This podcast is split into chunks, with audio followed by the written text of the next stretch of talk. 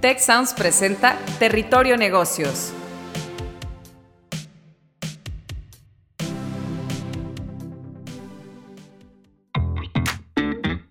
Ahora entramos a Territorio Negocios. Un espacio de diálogo y reflexión sobre las nuevas tendencias y transformaciones de los negocios en México, América Latina y el mundo. Yo soy Alicia Galindo. Yo soy Jaime Martínez y te damos la bienvenida al podcast de EGADE Business School y la Escuela de Negocios del Tecnológico de Monterrey. Bienvenidos a Territorio Negocios, en esta ocasión con el tema Emprender en México, diagnóstico, habilidades para esta nueva época y valor agregado. Para la conversación tenemos a el doctor José Ernesto Amorós, director nacional de programas doctorales de GADE Business School y miembro del directorio del Global Entrepreneurship Monitor, y un servidor, Jaime Martínez, director de la sede Ciudad de México de EGADE Business School del Tecnológico de Monterrey. El impacto económico de la pandemia del COVID-19 en México está entre las mayores del mundo. Las empresas de reciente creación, así como las micro y pequeñas, son las que más se han visto perjudicadas el sector emprendedor manifiesta que no hay mejoras en las condiciones para crear nuevas empresas y está claro que debería de promoverse con mayor énfasis la creación de nuevas empresas para consolidar esta ansiada recuperación económica. Sin embargo, los apoyos sistemáticos a las empresas han sido escasos, si no es que nulos en muchas ocasiones. La investigación muestra que para tener ecosistemas de emprendimiento competitivos, un país debe de contar con un soporte institucional formal que si bien no da, puede elegir no dar apoyos directos, al menos proporcione reglas del juego claras y mecanismos adicionales que faciliten la creación de nuevas empresas.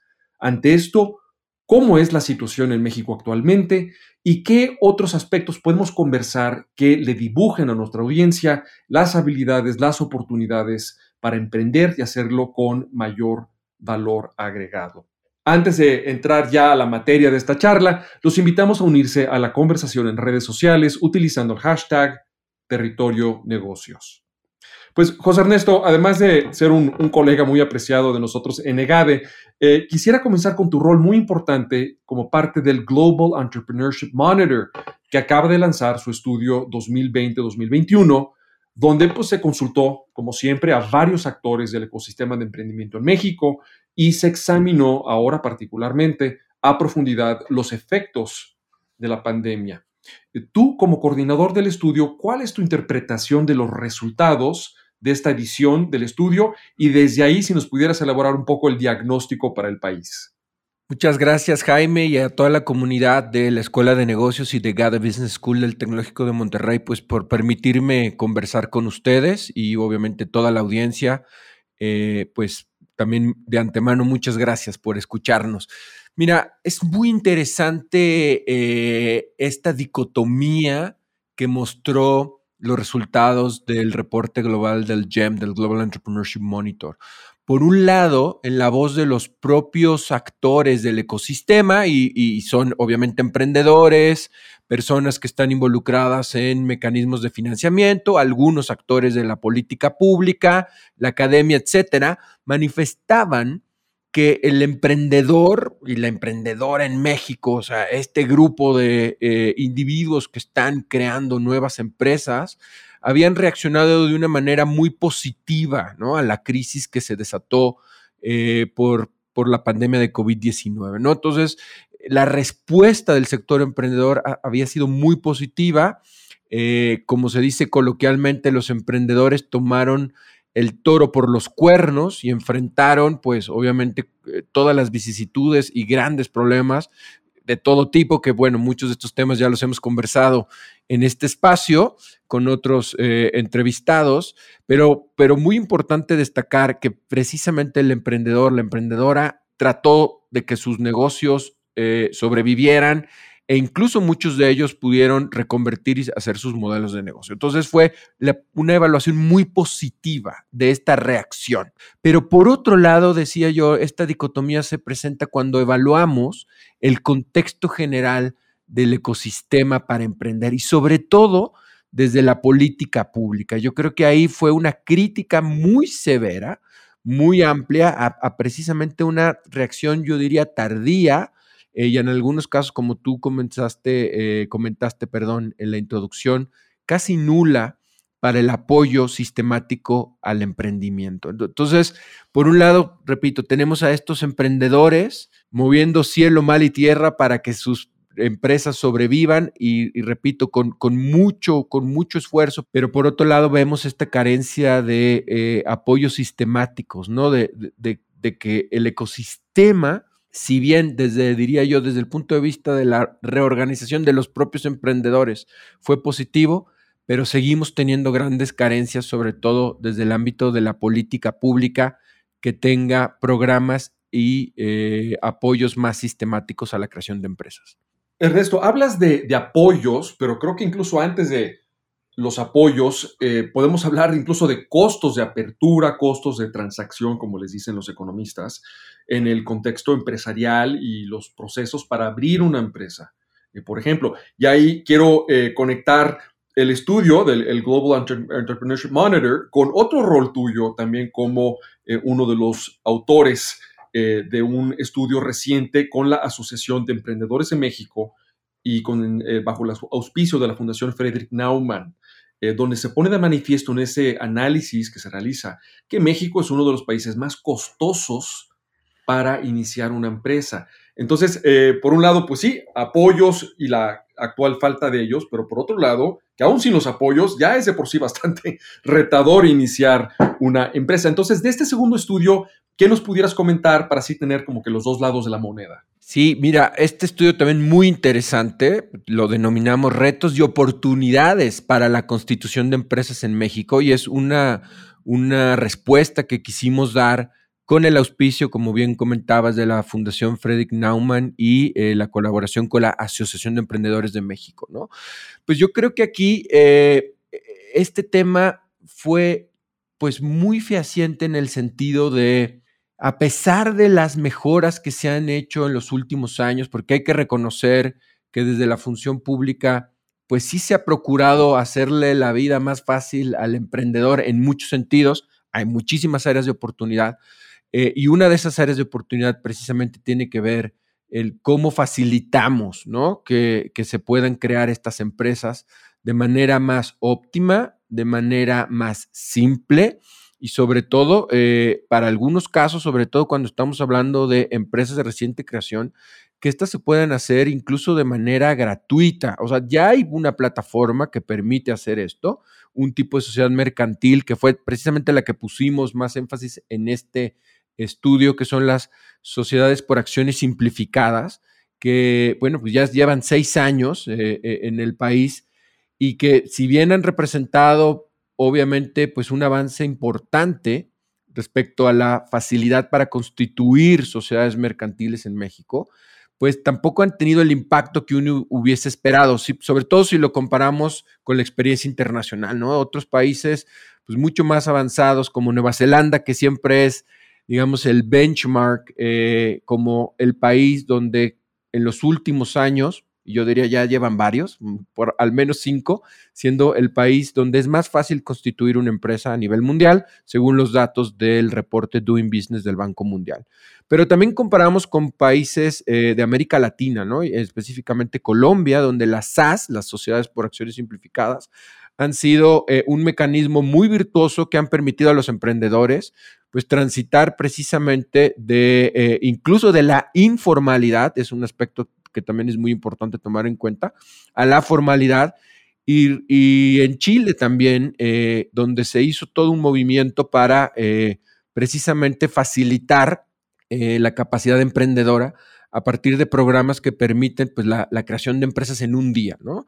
Y también pues todo esto ha sido muy importante porque permite de manera dinámica, sistemática, pero muy fácil y con muy poco costo o incluso costo cero, que haya un mayor número de empresas formales eh, en, los países. Digo, México no es la, excepción, pero todavía tenemos que eh, recorrer, digamos, un, un, tramito más, ¿no? Porque hay muchas cosas que todavía se pueden mejorar. Hablas de esa transición a la formalidad y creo que todos estamos de acuerdo como algo a lograr entre eh, la comunidad pues, empresaria, así sea de micronegocios, pero finalmente empresaria y emprendedora del país.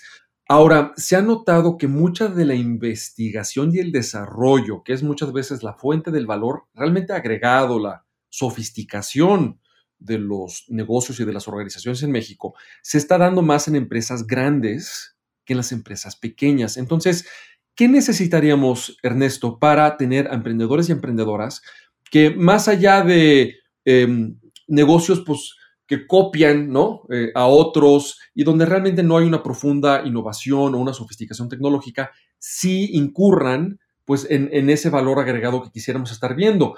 Aquí en EGADE, como en el resto del TEC de Monterrey, hablamos también de oportunidades que hay en las cadenas de suministro eh, de muchas empresas, por ejemplo, del sector manufacturero, del sector automovilístico, de la aeronáutica, del sector químico, donde en esas cadenas de suministro hay oportunidades para una proveeduría local si eh, cumplimos pues, con cierta normatividad y con cierta capacidad pues, técnica para estar pues, a la altura de lo que estas cadenas de valor requieren y que son oportunidades muchas veces no aprovechadas por pues, quienes quieren emprender. Entonces, em, desde tu experiencia eh, como líder en EGADE, desde tu rol en estos estudios, ¿cómo pudiéramos tener a una clase emprendedora de mayor sofisticación en sus proyectos?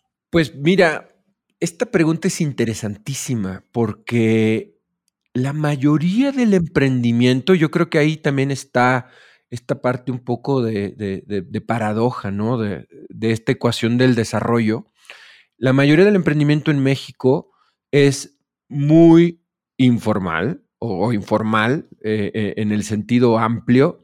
Eh, no son empresas registradas y por lo tanto es muy difícil, como tú lo acabas de mencionar, que con esta poca capacidad de vinculación y de articulación, pues se puedan lograr eh, empresas de mayor impacto, ¿no?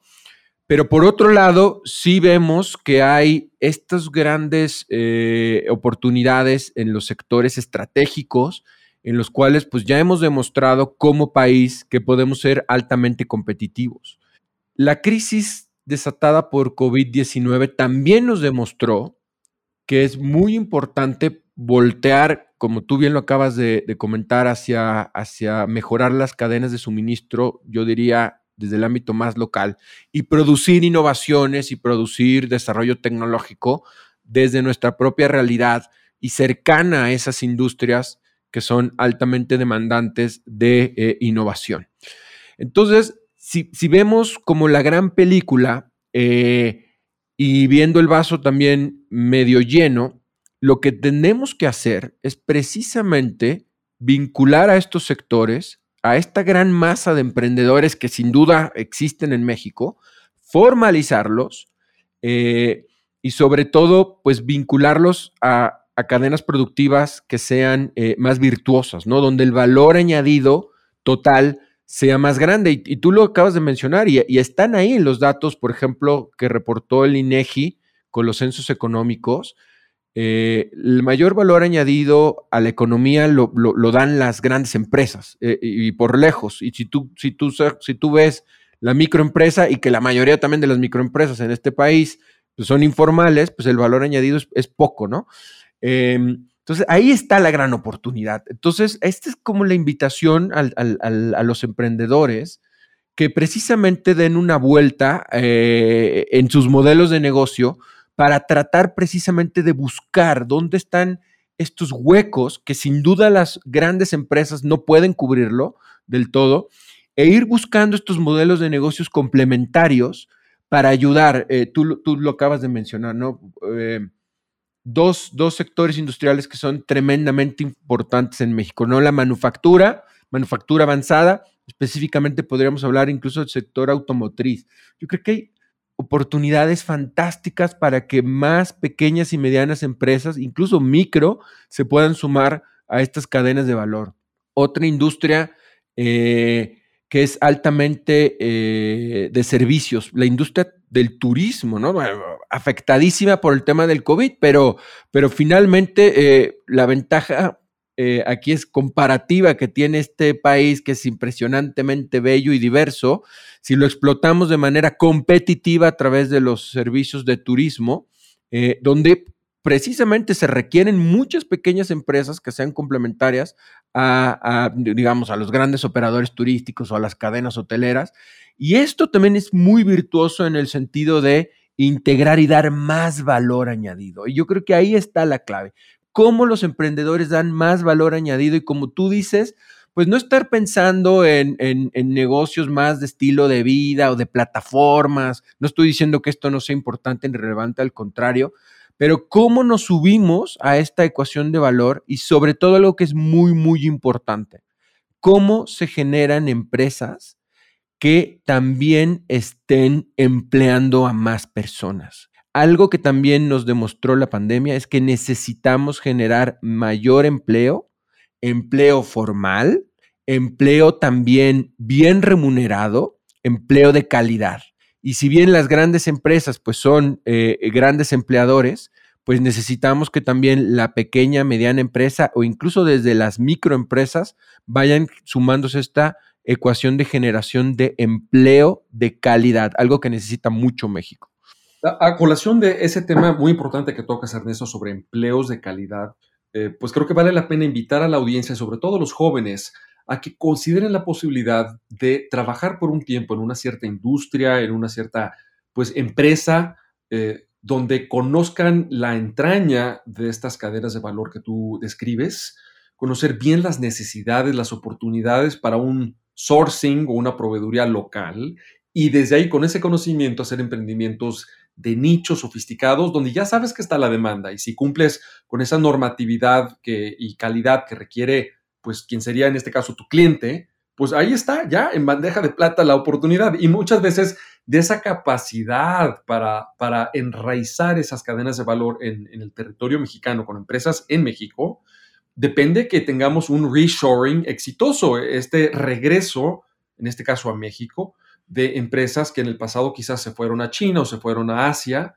por factores muchas veces de mano de obra más económica eh, y que ahora por diferentes razones eh, de mano de obra también que se está encareciendo y es algo bueno, ¿no? Eh, que está aumentando la calidad de vida de muchos trabajadores en esa parte del mundo, pero también por razones geopolíticas están considerando regresar. A, y, de logística, por cierto, con donde el tema de logística, pues sabemos que es una estrechez que se está viviendo actualmente en, cadenas de suministro en prácticamente todas las industrias en el mundo. Bueno, pues por todo ese cúmulo de razones hay empresas que están volviendo o considerando regresar eh, a, México, sobre todo cuando pues, están conectadas, son empresas conectadas a la economía estadounidense.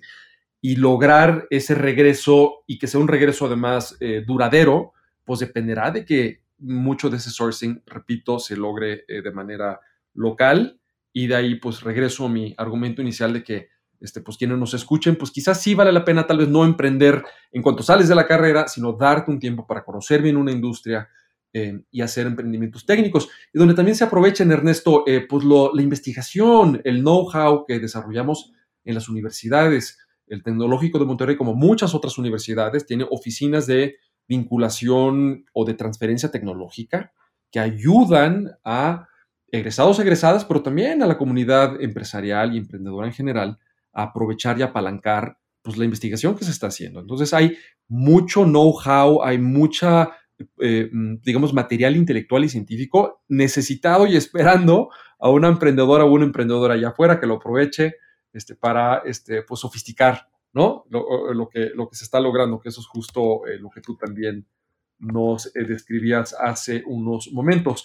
Em, ahora, también quisiera mencionar otra cosa, Ernesto, y me encantaría tu opinión.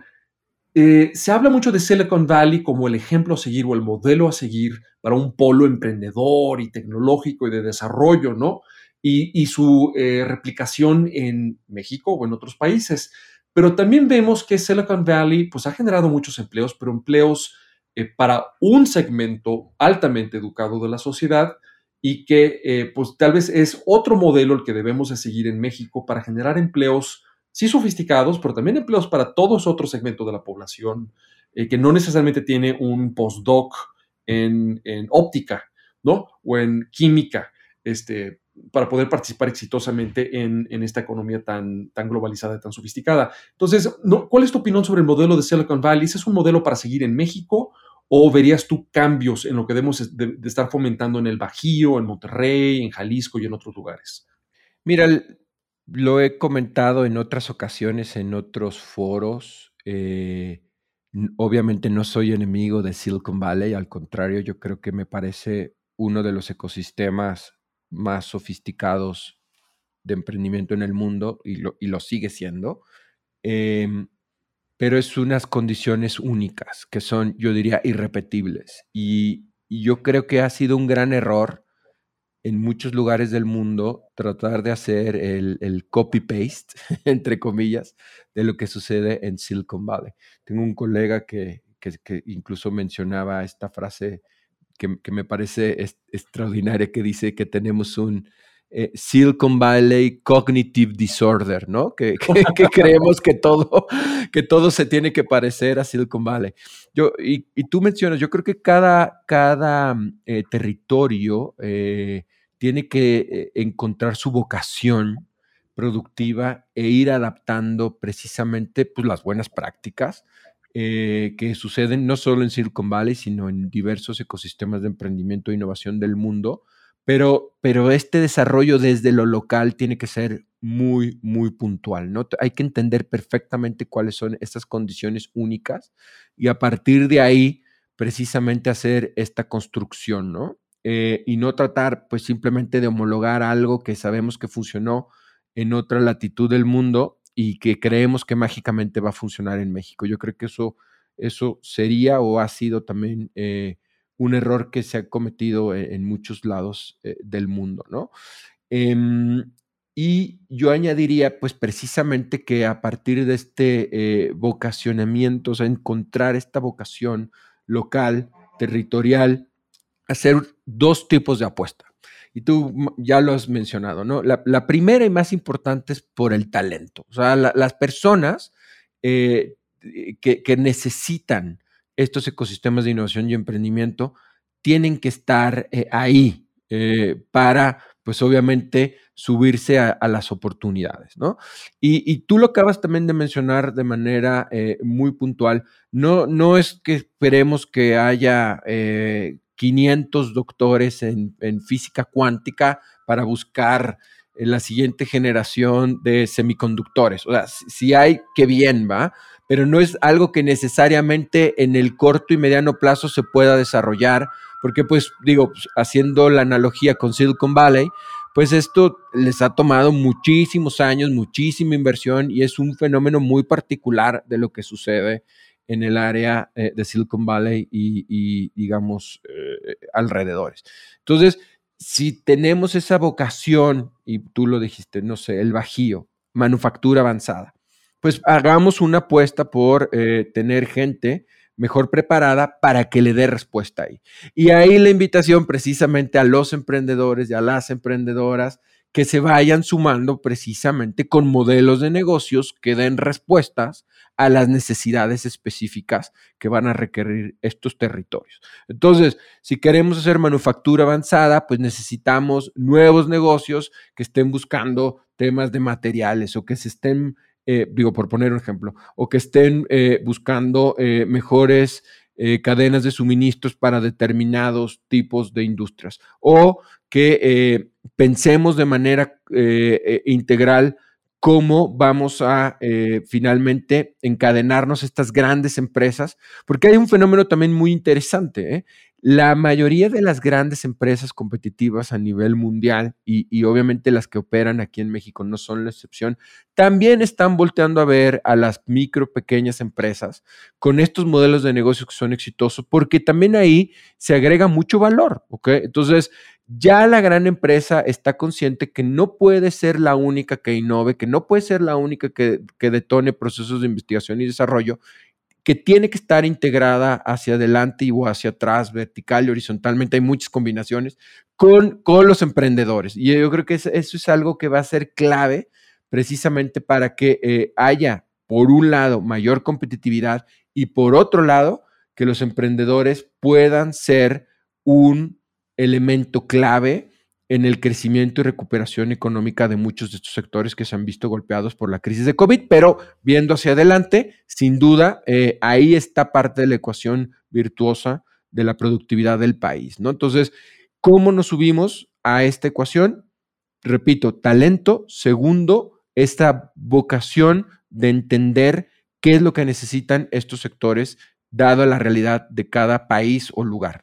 Ernesto, y justo esa idea es la que solemos llamar innovación por adquisición, que es la oportunidad que tienen muchos emprendedores y emprendedoras al hacer investigación, al desarrollar cierta tecnología, software nuevo, algunas herramientas realmente nuevas que conecten con las necesidades de empresas grandes allá afuera, bueno, de venderle, acabar por venderle la empresa a esas empresas este, más grandes que absorben, digamos, esa innovación pionera que hacen los jugadores más ágiles, más chiquitos. Entonces, también esa es una invitación a la audiencia a que eh, conozcan la entraña y las necesidades de estas empresas grandes que bien al final del día pueden ser a quien tú le vendas y ellos pues se beneficien de ese trabajo pionero eh, que tú hiciste. Mencionabas, Ernesto, al principio, pues el estudio 2020-2021 del Global Entrepreneurship Monitor, del cual fuiste eh, coordinador, que invitamos a la audiencia a buscar en Internet, pero también el otro estudio de tu autoría en conjunto con la Asociación de Emprendedores de México y la Fundación Friedrich Naumann. Si nos pudieras, Ernesto, repetir el título de ese último estudio para que la audiencia lo pueda buscar en Internet. Sí, Jaime, es Retos y oportunidades para la constitución de empresas en México, un análisis de las sociedades mercantiles, está disponible para descargar en la página web de la ASEM y también eh, lo hemos puesto en la página de EGADE Business School. Desde ambos sitios eh, o en Twitter también la gente de la ASEM ha estado muy dinámico poniendo eh, diversos datos sobre este estudio. Los invitamos a que lo lean. Fantástico. Pues este ha sido un recorrido donde hemos hablado de una reacción positiva eh, ante la pandemia por parte de la comunidad emprendedora en el país, pero de la gran necesidad que seguimos teniendo de incrementar la formalidad en el sector, incrementar el valor añadido de los emprendimientos a través de la investigación y el desarrollo que pueden generar los, los propios emprendimientos o apalancarse de la investigación y desarrollo que ya se viene realizando, por ejemplo, en las universidades, de la necesidad de emprendimientos que generen realmente empleos, y donde el emprendedor o la emprendedora pasa a ser empresario o empresaria. Y una manera de eh, generar ese tipo de proyectos es analizando con mucho cuidado las cadenas de valor que tienen las grandes empresas, como del sector, lo mencionábamos, aeronáutico, eh, automovilístico, eh, las armadoras, etcétera. Otros sectores ya bien instalados en el país que siguen recurriendo a proveedores externos y que son oportunidades donde pueden jugar empresas locales. Eh, y que sí eh, generen empleos. Hablamos por último de, de nuevo, la idea de la innovación por adquisición. Pues esto fue el tema Emprender en México, diagnóstico, habilidades para esta nueva época y valor agregado, donde tuvimos al doctor José Ernesto Amorós, director nacional de programas doctorales de GADE Business School y miembro del directorio del Global Entrepreneurship Monitor. Yo fui como lo soy habitualmente, su anfitrión, Jaime Martínez, director de la sede Ciudad de México de EGADE Business School. No se vayan, participen en la conversación en redes sociales a través del hashtag Territorio Negocios. Nos escuchamos muy pronto. Si quieres conocer más sobre los sucesos de la actualidad política, te invitamos a escuchar Con su permiso. Estamos ante la batalla de política económica más importante de este sexenio. El podcast en el que nuestros expertos hablan sobre los temas más actuales de la agenda pública en México y en el mundo. Escúchalo en Spotify, Apple Podcast y Google Podcast. Gracias por escuchar un episodio más de Territorio Negocios el podcast de GADE Business School y la Escuela de Negocios del Tecnológico de Monterrey. Productor ejecutivo de Tech Sounds, Miguel Mejía. Asistente de producción, María Monroy. Productores de Territorio Negocios, Carla Díaz, Astraya Rodríguez, José Ángel de la Paz y Santiago Velázquez. Diseño, Daniela Solís, Lisette Rodarte y Regina González. Postproducción, Max Pérez, Marcelo Segura y Sergio Chávez. Los invitamos a escuchar el siguiente episodio de Territorio Negocios y el resto de los programas de Tech Sounds en Spotify, Apple Podcast, Google Podcast y en tech.mx diagonal tech-medio sounds.